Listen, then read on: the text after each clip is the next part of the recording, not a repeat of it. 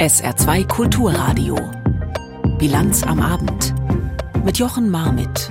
Herzlich willkommen. Bis 18 Uhr haben wir unter anderem diese Themen Sparen, Kürzen, Umschichten, Experten sprechen zum Haushalt 2024. Blockade beim Bauerndiesel wie raus aus dem Subventionsblackout. Und Anklage in Den Haag, Südafrika wirft Israel Völkermord vor. Seit dem Urteil des Bundesverfassungsgerichts im vergangenen Jahr ist das Wort Haushalt in eine bundesdeutsche Dimension ohnegleichen vorgedrungen und noch immer ist er für dieses Jahr nicht in trockenen Tüchern. Weil vor allem auch die Frage nach neuen und alten Schulden und der Schuldenbremse wie ein Brummkreisel rotiert und langsam aber sicher für ein unangenehmes Brummen sorgt. Auch heute ging es beim Haushaltsausschuss des Bundestages in die nächste Runde. Der hörte sich Meinungen von Expertinnen und Experten an und schon mal so viel vorweg, das Brummen ist nicht leiser geworden. Ganz im Gegenteil. Mario Kubina. Ein großes Thema bei den Sachverständigen. Wann darf die Politik mehr Schulden machen als eigentlich im Grundgesetz vorgesehen? Beispiel die Hilfen für die Flutopfer im Ahrtal. Da geht es in diesem Jahr um 2,7 Milliarden Euro. Mittel, die etwa aus Sicht des Staatsrechtlers Alexander Thiele über einen neuen Notlagenbeschluss finanziert werden könnten, also über Schulden, die dann auch über der Obergrenze liegen dürften. Der Wirtschaftswissenschaftler Lars Feld widerspricht. Meines Erachtens ergibt sich aus der Ahrtalflut aus dem Jahr 2021 keine Notlage für das Jahr 2024. Überhaupt gehen unter den Experten die Meinungen übers Schuldenmachen auseinander. Die einen finden die Obergrenze des Grundgesetzes sinnvoll. Für eine Reform spricht sich zum Beispiel die Wirtschaftsweise Monika Schnitzer aus. Der Verschuldungsspielraum insgesamt ist zu niedrig, sagt die Ökonomin mit Blick auf anstehende Investitionen. Stichwort klimaneutrale Wirtschaft. Die Opposition macht heute nochmal deutlich, was sie von der Haushaltspolitik der Ampel hält. Die CDU spricht von einem chaotischen Verfahren. Kritik kommt auch von der AfD und von der Linken. Nächste Woche wird sich der Haushaltsausschuss voraussichtlich abschließend mit dem Entwurf befassen. In drei Wochen soll der Haushalt 2024 dann beschlossene Sache sein. Haushalt heißt im Moment auch Bauerndiesel. Die sollen ja bekanntlich weniger bis keine Subventionen mehr für ihren Agrardiesel bekommen. Die Bauern in Deutschland protestieren daher bundesweit. Einen ersten Kompromissvorschlag hat nun Mecklenburg-Vorpommerns Landwirtschaftsminister Till Backhaus vorgelegt. Gemeinsam mit Vertretern der Bauern- und Fischereiverbände des Landes. Darin wird für einen vom Bund geförderten Einstieg in alternative Kraftstoffe geworben der Umstieg auf erneuerbare Energien in der Landwirtschaft brauche Zeit und eine Perspektive, sagte Backhaus. Deshalb will der Minister die Subventionskürzungen für den Agrardiesel dann erst nach 2027 abschmelzen. Vorher solle es dann nur eine zehnprozentige Kürzung geben. So ein Vorschlag, der bei der heutigen Sternfahrt und Blockade in Cottbus aber nur am Rande Thema war. Die Landwirte dort demonstrierten lautstark vor einer Halle und darin war Bundeskanzler Olaf Scholz. Daniel Friedrich. Oh, Schon früh am Morgen machen sich rund 500 Landwirte aus allen Himmelsrichtungen auf nach Cottbus. Lautstark hupend fahren sie direkt am Bahnwerk vorbei und parken auf der Straße davor ihre Traktoren. Auf einer kleinen Bühne startet ihre Kundgebung. Auch Gastronomen und Spediteure sind unter ihnen. Noch weiß Bauernpräsident Hendrik Wendorf nicht so genau, was ihn später erwartet. Ich weiß nicht, wie viel Zeit sich der Bundeskanzler heute nehmen kann, aber ich hoffe, dass das Gespräch ein positives Ergebnis dann auch bringt. Im Bahnwerk nebenan sind die lautstarken Proteste kaum zu hören. Dennoch kommt Bauernchef Wendorf nach der offiziellen Eröffnung mit Kanzler Scholz und Ministerpräsident Woidke zusammen. Eine gute halbe Stunde lang. Sachlich und lösungsorientiert sei es zugegangen, sagt Wendorf hinterher vor den Bauern. Das hat mir insofern Hoffnung gemacht, weil wir auch in der nächsten Woche eine Gesprächsrunde mit den Fraktionsvorsitzenden haben des Deutschen Bundestages. Ich kann derzeit äh, nicht ein Gefühl entwickeln, zumindest von Seiten der Bundesregierung beabsichtigt ist, an den Streichungen der Vergünstigung für den Agrardiesel was vorzunehmen. Aber ich glaube, da ist äh, jetzt auch nochmal ein Denkprozess angestoßen worden, in welche Richtung wir uns entwickeln wollen und welche Rahmenbedingungen wir wollen. Konkret wünscht sich Wendorf mehr Alternativen zu Dieselkraftstoff, der in der Landwirtschaft momentan unverzichtbar ist, der aber durch den Staat quasi subventioniert wird. Ich will hier nur daran erinnern an Biokraftstoffe, die durchaus schon mal in, in der Landwirtschaft diskutiert wurden. Aber bis zur Einführung ist noch ein weiter Weg, genauso wie, zu, wie zur Elektromobilität.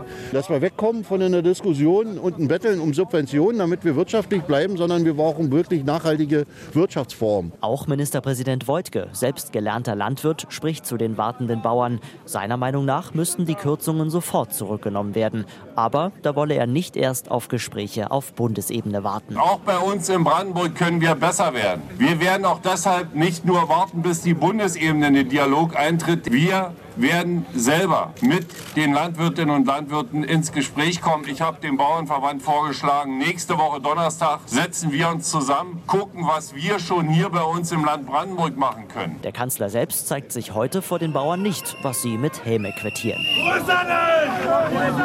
Nach fünf Stunden löst sich die Kundgebung schnell und ohne Zwischenfälle wieder auf. Ungläubig scheinen die Landwirte mit ihren großen Maschinen davonzufahren. Doch schon morgen soll es weitere Proteste geben, unter anderem in Cottbus. Ja, wo ist er denn, der Bundeskanzler? Bei der Fraktionsklausur der SPD. Auch da werden dicke Bretter gebohrt. Das dickste heißt, wie kommen wir an mehr Geld? Und ohne neue Schulden sehr wahrscheinlich auch kein neues Bohrloch. So SPD-Fraktionschef Rolf Mützenich schon vor Beginn klar positioniert aber doch so schnell wie möglich dann eine Reform der Schuldenbremse fordern. Ist das vielleicht der nächste Schritt? Die Fraktionsklausur der SPD. Mehr Informationen hat Kai Clement. Woher kommt das Geld für künftige Ausgaben des Staates? Größer als SPD-Generalsekretär Kevin Kühnert kann man das Thema kaum beschreiben. Diese Gesellschaft wird nicht zusammenhalten können, wenn die Antwort auf jede Frage ist, dass immer noch eine Sparrunde gemacht ähm, werden kann. Die SPD-Abgeordneten drängen auf eine Reform der Schuldenbremse. Für sie bremst die nicht Schulden aus, sondern die Zukunftsfähigkeit des Landes. Nicht zeitgemäß, ein Wohlstandsrisiko, so heißt es in einem Positionspapier.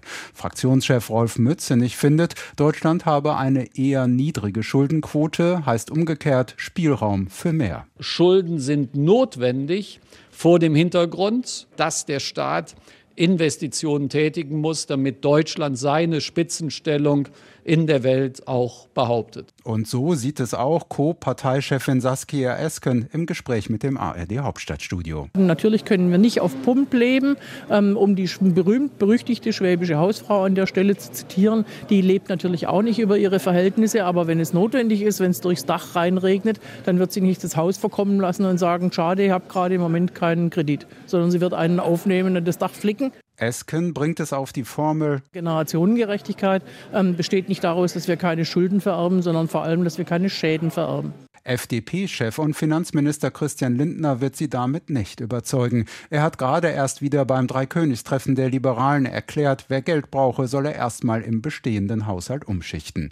Auch die Union, die bei einer Grundgesetzänderung zur Schuldenbremse gefragt wäre, hält nichts von den Plänen der SPD-Fraktion. Sie spricht von einem Rohrkrepierer.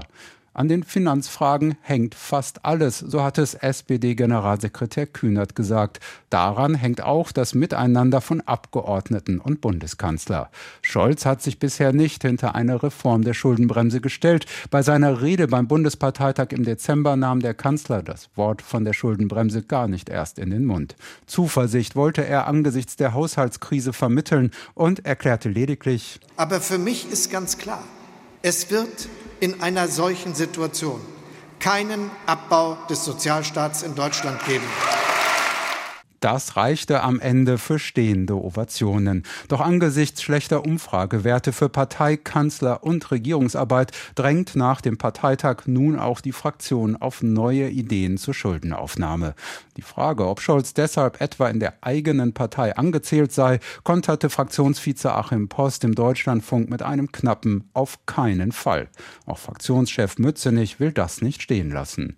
Der Kanzler hat keine Bürde von irgendjemandem zu tragen, schon gar nicht von der SPD-Bundestagsfraktion und auch nicht im Besonderen von mir. Die Schuldenbremse ist sicher auch ein Thema für die ausführliche, aber vertrauliche Aussprache von Kanzler und Abgeordneten bei der Fraktionsklausur.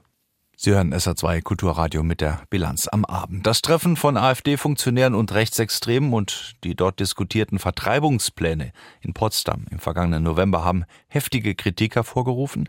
Die AfD hat auf den Bericht des Recherchenetzwerks Korrektiv über dieses Treffen reagiert. Das sei Zitat, kein AfD-Termin gewesen und dort seien keine politischen Strategien entwickelt worden. Was aber nicht geleugnet wird, dass bei dem Treffen bei Potsdam ein Masterplan zu Remigration besprochen wurde. Philipp Rost mit weiteren Reaktionen. Bundeskanzler Scholz reagiert mit deutlichen Worten auf die Recherche von Korrektiv. In den sozialen Medien schreibt er, wer sich gegen unsere demokratische Grundordnung richtet, ist ein Fall für den Verfassungsschutz. Der Kanzler ruft dazu auf, dass Demokratinnen und Demokraten zusammenstehen. Auch bei seinem Besuch heute in Cottbus macht der Kanzler klar, dass Fremdenfeindlichkeit in Deutschland keinen Platz hat. Wer mit anpackt, ist willkommen, ob schon immer hier oder zugezogen. Wir sind ein weltoffenes Land das einen festen Platz hat im geeinten Europa. Für SPD-Chefin Saskia Esken ist das Treffen in Potsdam ein weiterer Beleg dafür, dass es offenkundig gewaltbereite rechtsextreme Netzwerke in Deutschland gibt. Hier wird nochmal sehr deutlich, dass die AfD eben in, in diesen rechten Netzwerken sehr stark vernetzt ist und dass sie auch gemeinsame Sache macht äh, mit diesen rechtsradikalen Kräften. Distanzierungsversuche der AfD von diesen Netzwerken bezeichnet Esken als Augenwischerei und Ablenkungsmanöver. Es sei zu beobachten, dass sich Vertreter der AfD und deren Mitarbeiter immer wieder an rechtsextremen Netzwerken beteiligen würden. Bei dem Treffen in Potsdam soll der Rechtsextremist Martin Sellner, Mitglied der Identitären Bewegung, seine Pläne vorgestellt haben, wie man Menschen mit Migrationshintergrund, aber auch unliebsame Deutsche, die sich beispielsweise in der Flüchtlingshilfe engagieren, aus Deutschland vertreiben kann. An dem Treffen beteiligten sich der Fraktionsvorsitzende der AfD in Sachsen-Anhalt, ein enger Mitarbeiter von AfD-Co-Chefin Alice Weidel und eine AfD-Bundestagsabgeordnete. FDP-Fraktionschef Christian Dürr sieht in den Plänen, die dort geschmiedet wurden, Parallelen zum Nationalsozialismus. Justizminister Marco Buschmann, ebenfalls FDP, zeigt sich erschüttert über die Erkenntnisse das Ziel, massenhaft auch deutsche Staatsbürger aus Deutschland fortzuschaffen. Einige sprechen von Deportation, äh, ist schon sehr bedenklich. Rufe nach einem Parteiverbotsverfahren gegen die AfD will Buschmann aber nicht befeuern, denn die Hürden dafür sind sehr hoch. Wenn man einen solchen Antrag stellen wollen würde, muss man bei einer Sache sich sicher sein, dass er auch erfolgreich sein wird. Sollte das Verbotsverfahren dagegen scheitern, wäre es ein PR-Sieg für die AfD, argumentiert Buschmann. Auch die CDU-Führung ist gegen ein Verbotsverfahren. Generalsekretär Carsten Linnemann ist stattdessen der Meinung, dass sich die Parteien der Mitte wieder stärker unterscheiden müssen, um Protestwähler von den Rändern zurückzuholen. Doch auch parteiintern muss die CDU aufklären. Auch zwei Mitglieder der sogenannten Werteunion sollen an dem Treffen in Potsdam teilgenommen haben. Wir prüfen im Moment, ob Mitglieder der Werteunion zugegen waren und werden, sollte es so sein, harte Konsequenzen ziehen. Welche Konsequenzen das sind, ließ Linnemann offen. Ein Parteiausschluss wäre seinen Worten zufolge sehr kompliziert. Taiwan wählt am Wochenende eine wichtige Wahl, die wegweisend sein wird für den Weg von Taiwan. Ein Thema hier in der Bilanz am Abend auf SA2 Kulturradio. Nach weiteren Nachrichten mit Sarah Sassou. Im Norden Afghanistans hat es ein starkes Erdbeben gegeben. Die US-Erdbebenwarte gab die Stärke mit 6,4 an.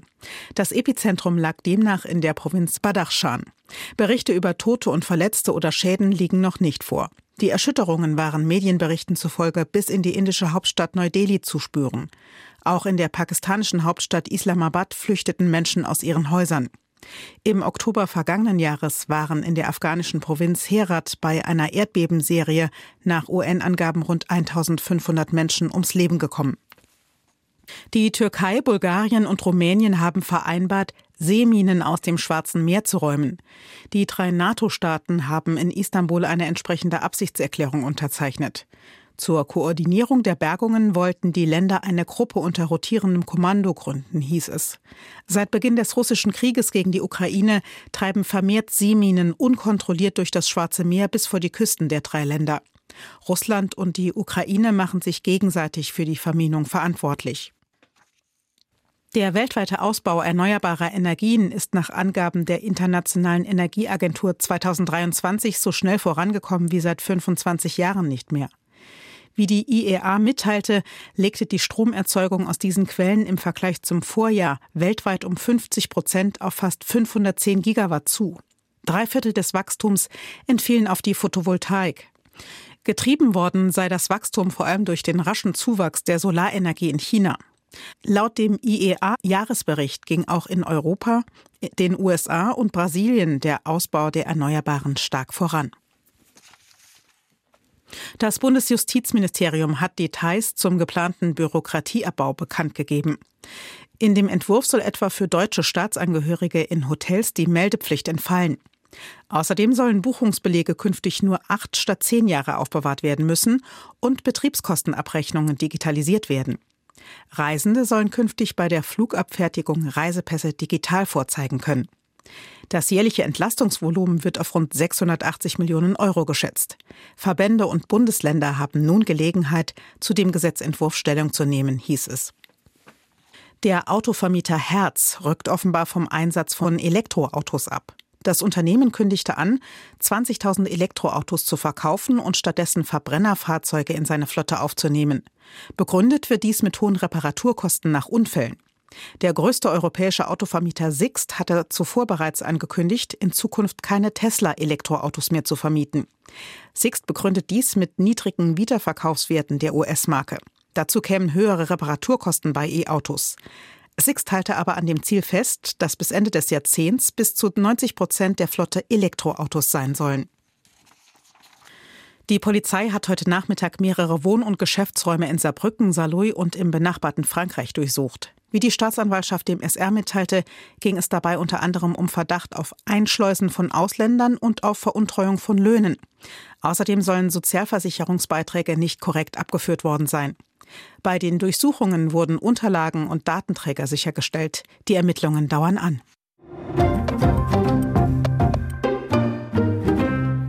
23.000 getötete Palästinenser. Seit dem Angriff der Hamas auf Israel führt Israel einen Krieg in Gaza. Ist das nun ein Völkermord? So zumindest lautet der Vorwurf Südafrikas gegen Israel. Vor dem Internationalen Gerichtshof in Den Haag hat heute der Prozess darüber begonnen. Völkerrechtler schätzen den Erfolg der Klage als gering ein. Der Druck auf Israel ist dennoch hoch. Ludger Kaczmierzak. Israel müsse seine militärische Operation in Gaza sofort einstellen, forderte die südafrikanische Juristin Adila Hassim. Die Zwangsumsiedlungen müssten gestoppt und humanitäre Hilfe zugelassen werden, so die Vertreterin der Anklage. Israel habe in den vergangenen drei Monaten 23.000 Palästinenser getötet. Mindestens 70 Prozent der Opfer seien Frauen und Kinder gewesen. Sie werden in ihren Häusern getötet, an Orten, wo sie Schutz suchen, in Krankenhäusern, in Schulen, in Moscheen und Kirchen und während sie Nahrung und Wasser für ihre Familien suchen. Kein bewaffneter Angriff auf ein Staatsterritorium, egal wie schwerwiegend er sei, rechtfertige eine Verletzung der Völkermordkonvention sagte Südafrikas Justizminister Lamola in seinem Eröffnungsstatement. Dass dieser vermeintliche Völkermord politisch gewollt sei, versuchte die südafrikanische Delegation mit Aussagen führender israelischer Politiker und Militärs zu belegen. So zitierte der Jurist Tembeka Nukaitobi Israels Premier Netanyahu, der seine Soldaten im Oktober bei einer Ansprache an das Leid erinnerte, das die Amalek einst den Juden angetan hatten. Das verweist auf Gottes Geheiß, das biblische Volk der Amalekiter vollends zu vernichten, Männer und Frauen zu töten, ihre Kinder, ihr Vieh und ihre Schiffe, ihre Kamele und Esel. Israel bekommt morgen die Gelegenheit, auf die Vorwürfe zu reagieren. Begleitet wurden die Anhörungen von einer Kundgebung vor dem Den Haager Friedenspalast, dem Sitz des Gerichtshofes. Pro-palästinensische und pro-israelische Demonstranten trafen hier aufeinander, um ihre Standpunkte sichtbar und lautstark zu vertreten. Für mich steht hier nicht nur Israel vor Gericht wegen der Schändung von Menschenrechten und Völkermord, sondern die gesamte westliche Gemeinschaft, die USA, die Niederlande, Europa. Noch wichtiger ist der internationale Druck, der jetzt ausgeübt werden kann und hoffentlich dazu führt, dass sich sich mehr Länder diesem Protest anschließen.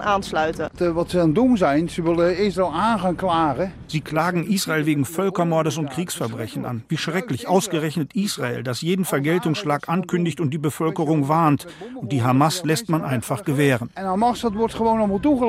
Über mögliche Sofortmaßnahmen gegen Israel wird das Gericht wohl innerhalb von zwei Wochen entscheiden. Sollte es zu einem Hauptverfahren wegen des Völkermordvorwurfs kommen, könnte dies Jahre dauern. Dass mit Südafrika ein an dem Konflikt unbeteiligter Drittstaat gegen Israel klagt, hat vor allem historische Gründe. Israel hat lange Zeit das Apartheidsregime in Südafrika unterstützt und muss sich heute von Menschenrechtsorganisationen wie Amnesty International und Human Rights Watch vorwerfen lassen, selbst eine Politik der Apartheid zu betreiben. Viele Südafrikaner solidarisieren sich daher seit langem mit den ihrer Ansicht nach unterdrückten Palästinensern. Die deutschen Außenminister sind immer schon viel unterwegs gewesen, weltweit. Doch auf den Philippinen war seit mehr als zehn Jahren keiner mehr. Heute nun ist dort Annalena Baerbock auf ihrer Südostasienreise eingetroffen als deutsche Außenministerin. Und dabei geht es einerseits um die Fachkräftefrage zwischen dem Inselstaat und Deutschland, aber auch in China ist das Interesse groß an diesem Besuch. Warum? Erklärt uns Gabor Hablas.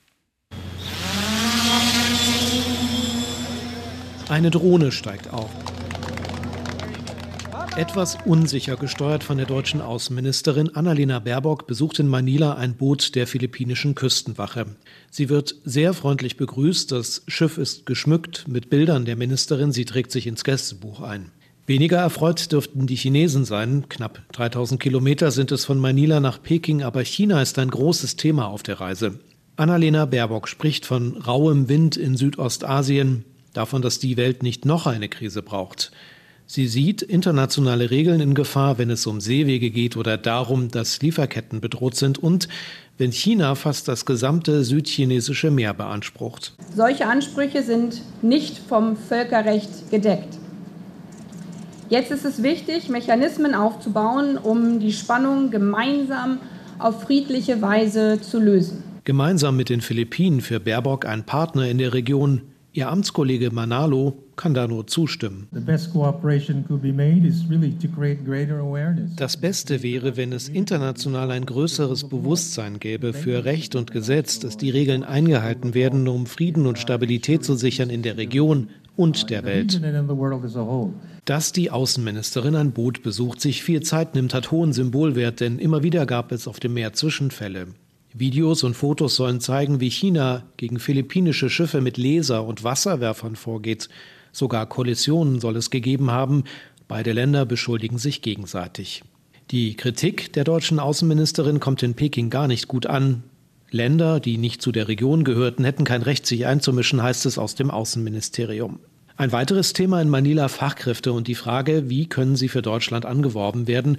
Schon jetzt sind viele nach Deutschland gekommen, um in Krankenhäusern oder in der Pflege zu arbeiten. Aber es werden mehr Fachkräfte gebraucht, auch in anderen Bereichen, zum Beispiel in der Mechatronik. Baerbock spricht in Manila mit jungen Studentinnen. Christine Miguel ist eine von ihnen. Sie erzählt, wie nervös sie war, als plötzlich die deutsche Außenministerin in der Tür stand. At first I was so nervous and but well, uh, he's discussing about the mechatronics. I feel uh, privileged, nothing, nothing here.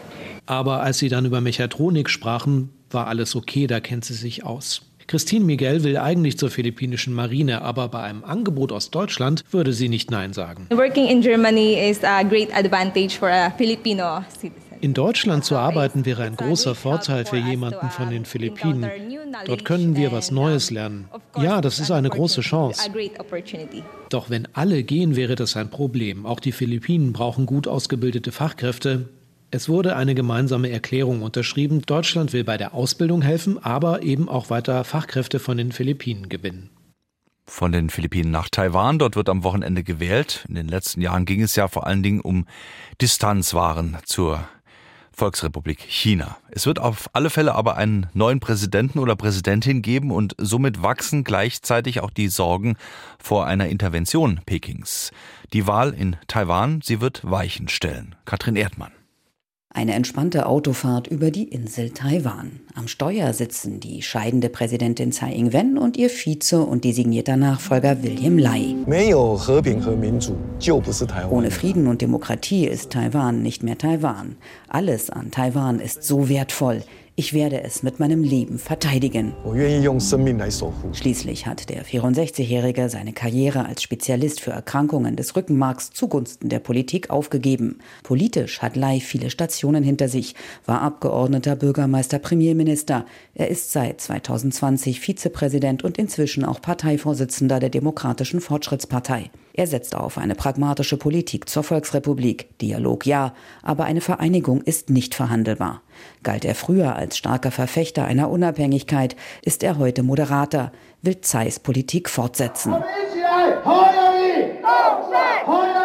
Leis schärfster Konkurrent ist Joho I von der KMT, die als China-freundlich gilt. Ho, ein langjähriger Polizeichef und Bürgermeister Neu-Taipehs, hat eine 3D-Strategie. Deterrence, Dialogue and De-Escalation. Abschreckung, Dialog und Deeskalation. Eine Entscheidung für ihn sei auch eine zwischen Krieg und Frieden, sagt Ho. Unter der DPP hätten sich die Beziehungen zu China so verschlechtert, dass die Kinder nicht mehr sicher seien. Er werde den Frieden wahren, die Kinder dürften nicht aufs Schlachtfeld ziehen. Was Ho Stimmen kosten könnte, sein Vize ist ein 73-jähriger Hardliner, der als Verfechter einer Vereinigung mit der Volksrepublik gilt. Als Alternative zwischen den beiden etablierten Kandidaten präsentiert sich der Facharzt für Transplantationen und langjährige Bürgermeister Taipehs Ko Wen-je. Wir werden uns Taiwan zurückerobern und dem Volk zurückgeben, ruft er seinen meist jungen Wählerinnen und Wählern zu. Ko hat die taiwanische Volkspartei erst vor vier Jahren zu seinem 60. Geburtstag gegründet. Taiwan hat seit 1996 sieben Präsidentschaftswahlen abgehalten. Immer hieß es, wir müssen die DPP abwählen oder wir müssen die KMT abwählen. Meine lieben Landsleute, endlich haben wir die Chance, sie beide abzuwählen. Die KMT und die DPP haben Taiwans Politik über 30 Jahre manipuliert und das Volk in die Irre geführt. In der China-Frage spricht Ko von Respekt, Anerkennung und Kooperation. Kos Vize Cynthia Wu entstammt einer der reichsten Familien des Landes. Der Arzt Ko, dessen Anhänger gern ein KP am Revers tragen für Ko Professor, hat zwar von den drei Kandidaten die geringsten Chancen auf einen Sieg, allerdings könnte seine Partei im Parlament künftig das Zünglein an der Waage werden und der einen oder der anderen Seite zu Mehrheiten verhelfen. Lai Ho Ko. Zwei Ärzte und ein Polizeichef, alle Mitte 60, alle drei waren früher erfolgreich im Beruf. Innenpolitisch sind sie erfahren, außenpolitisch nicht. Und wir machen in der Bilanz am Abend hier auf SR2 Kulturradio jetzt unsere kleine Weltreise nochmal rund, gehen an die Elfenbeinküste, dort beginnt der Africa Cup, also die Afrikameisterschaft, Ausgabe 34, die Elfenbeinküste zum zweiten Mal Gastgeber und auch schon zweimal Meister des Turniers geworden. Über Erwartungen und Vorfreude Dunja Sadaki.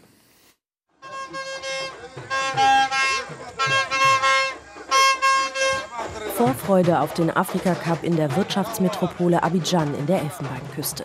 Die ivorischen Fans diskutieren schon, wer den Sieg des 34. Kontinentalturniers davontragen wird. Wie Student Cedric Oulay. Ich denke, dass die Elfenbeinküste eine Chance auf den Sieg hat und auch Kamerun und Senegal haben eine gute Mannschaft. Aber ich hoffe, dass die Elfenbeinküste gewinnt. Auch Lehrer Jakuba Diallo freut sich auf das Turnier. Ich gehe davon aus, dass wir bereits eine gute ivorische Mannschaft sehen, die sich steigern wird. Daher sehe ich die Elfenbeinküste mindestens im Halbfinale. 24 Teams, sechs Stadien, fünf Städte. Für die Ausrichtung des Afrika-Cups wurde in der Elfenbeinküste ordentlich an der Infrastruktur geschraubt. Straßen und Hotels wurden verbessert, vergrößert und erneuert, vier neue Stadien gebaut und zwei weitere saniert. Eigentlich sollte das Turnier, das im Zwei-Jahres-Rhythmus stattfindet, bereits im vergangenen Sommer gespielt werden. Wegen des Monsuns wurde das Turnier aber verschoben. Viele Menschen in der Elfenbeinküste hoffen auf einen wirtschaftlichen Boost durch den Afrika-Cup. Wow es ist ein Geschenk des Himmels und lädt Investoren dazu ein, die Elfenbeinküste kennenzulernen, in allen Bereichen wie Kultur und Gastronomie, Tourismus und Verkehr. Auf wirtschaftlicher Ebene werden wir durch diesen Africa Cup unsere Gastronomie vorstellen und das könnte tatsächlich unser kulturelles Erbe wirklich stärken. Dieser Afrika Cup wird der Elfenbeinküste in Bezug auf die internationalen Beziehungen einen großen Aufschwung geben. Und vor allem können die Ivorer zeigen, wie viel Spaß wir in der Elfenbeinküste haben. Als einer der Favoriten gilt Rekordsieger Ägypten mit insgesamt sieben Titeln. Auch der Senegal gilt als Mitfavorit und will seinen Titel des vergangenen Afrika-Cups verteidigen. Mit viel Ehrgeiz sind aber auch die marokkanischen Atlaslöwen angereist. Sie zogen bei der WM 2022 in Katar als erste afrikanische Mannschaft überhaupt in ein WM-Halbfinale ein. Gastgeber Elfenbeinküste konnte schon zweimal den afrikanischen Titel holen, einmal 1992 und 2015. Ihre Nationalelf wird am Samstag das Turnier eröffnen um 21 Uhr gegen Guinea-Bissau. Die aktuellen Temperaturen an der Elfenbeinküste übrigens zwischen 32 und 37 Grad. Damit sind wir beim Wetter hier in der Bilanz am Abend auf Fester 2 Kulturradio. In der Nacht minus drei bis minus acht Grad, morgen früh durchaus Reifglätte möglich und dann morgen, dort wo die Sonne scheint, ein bis drei Grad, wo es grau bleibt, minus zwei bis null Grad. Soweit Jochen Marmit mit der Bilanz am Abend. Ich sag Tschüss.